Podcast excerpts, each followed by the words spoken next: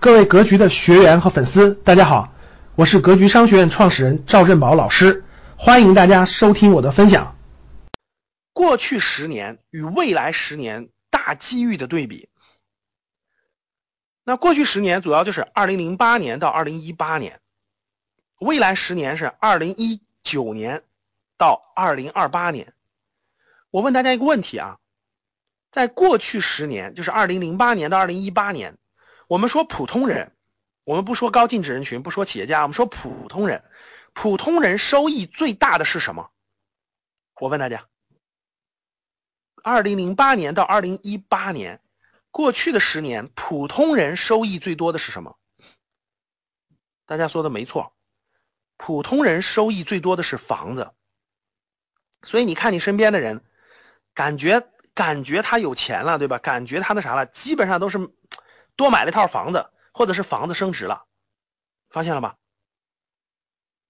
基本上都是房子赚钱了，工资没赚几个钱，工资从五千变到一万了，也就那点钱嘛，对不对？十年一年涨了五万块钱，十年也没涨多少钱。大多数都是什么？哎，都是这个过去十年普通的老百姓，我说是普通的老百姓买房的，基本上成了这种获最大的获益的群体。我相信这一点是大家是明白的。那现在经过从中国什么时候做商品房改革的？你们知道吗？中国商品房改革是一九九八年，就一九九八年，中国出了个政策，说是那个从福利分房变成了商品房制度啊，土地开始这种招牌挂这种拍卖土地。我问大家，一九九八年到二零一八年，经过多少年了？现在多少年了？一九九八年到二零一八年，整整二十年的时间，呃，整整二十年。所以说，从九八年商品房改革到二零一八年，房地产蓬勃发展了二十年的时间，啊，整个已经二十年了。发展了二十年之后，特别是二零零八年到二零一八年这十年，大家看到了房地产的这种。发展之后，现在成为了什么样的状态呢？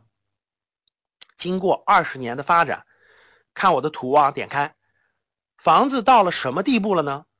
截止到二零一八年，全国的控制房超六千五百万套，全国的控制房超六千五百万套，占到所有房屋总量的百分之二十一点四。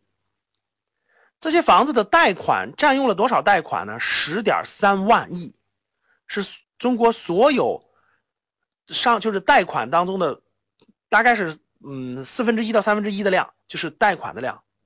这个是最近刚发布的一个数字，中国家庭金融调查与研究中心刚发布的，控制房超过六千五百万套。好了，我现在问一下大家，你们老家第一个问题是啊，你们家就是你所在的城市。你晚上你去看那个周边啊，那个我问你，你觉得控制房多不多？如果多的，你觉得就是那个不亮灯的那种控制房已经盖好了不亮灯的，如果多的请打多，如果少的请打少。你们家周围那种就是那个你所在的城市，就到了晚上的灯都不亮，有的开发商比较小聪明。就他到晚上就把所有的灯都打开，你看这样，他就他就把所有的灯都打开。其实呢，灯开的都一样的，它不像那种万家灯火似的，有的开有的亮，而且有的是白色，有的是红色。有的开发商就统一的一个颜色，都是都是红的，都是那灯泡黄灯都是颜色，那就是忽悠人的。好，我相信大家发现了，控制房对于中国大多数城市那是非常非常之多的。好，我再问第二个问题。你们家里有没有？甭管你在哪个城市，我们现在教室里有六三万五千人参与在线的有七千人了。我问大家，你们家里有没有空置房？就是你家里有除了你自己住的外，有多余的房子没有出租，在空着，就也没有人住，有没有？有打个有。其实大量的人都有，特别是在中小城市的，都在那儿空着呢，量是非常非常之大的。量是非常非常之大的。那现在全国的控制房是六千五百万套，占到整个房屋的百分之二十一点四啊，贷款是十点三万。二三四五线城市的控制率远远高于世界的不叫平均水平，叫高级水平，远远超过世界的高级水平。世界你像西班牙、意大利、葡萄牙这些的住房控制率都是超过百分之二十的，但是国内现在的量已经远远超过百分之二十了，都二十一、二十二甚至更高了。然后，特别是在这种二三四五线城市，你像在这个。在加拿大、澳大利亚这种城市呢，都有空置税。就如果你房子是空的不住的话，现在都开始收税了。空置税是房产税的一个附加税种。比如说，如果未来开征房产税以后，因为很了解哪些房子，房子的信息就全部掌控了，所以空置税是房产税附加税的一种。未来有一天再收你控制税啊，不仅收房产税，如果你这个房子不住人，也没租出去，还要收你控制税啊。所以这个。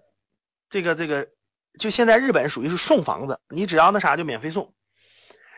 最近建行的董事长啊，中国建设银行的董事长，在光华北大光华学院的年度论坛上明确说，房子真的是盖够了，现在买房就成了接盘侠。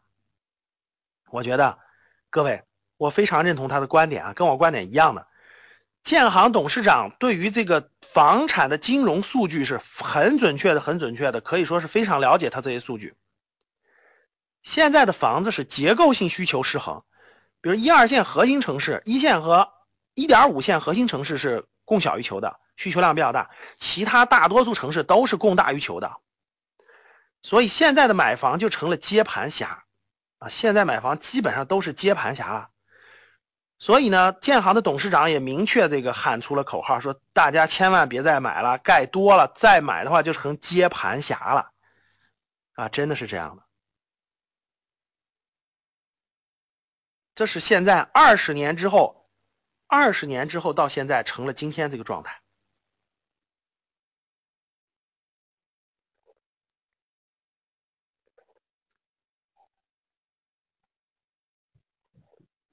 好。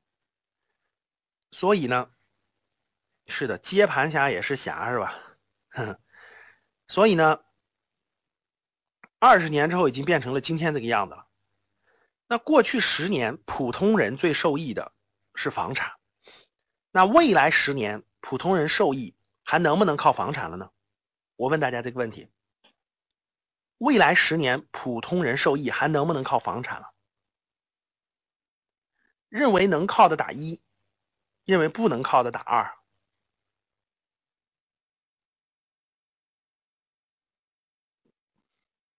好，真的是这个，真的是牛市末期哈，你不让他进都不行，就是堵挡都挡不住哈。感谢大家的收听，本期就到这里。